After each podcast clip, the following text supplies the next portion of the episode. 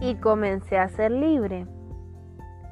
Cuando descubrí que la prisión estaba hecha de creencias, pensamientos negativos, miedo, mentiras e ignorancia.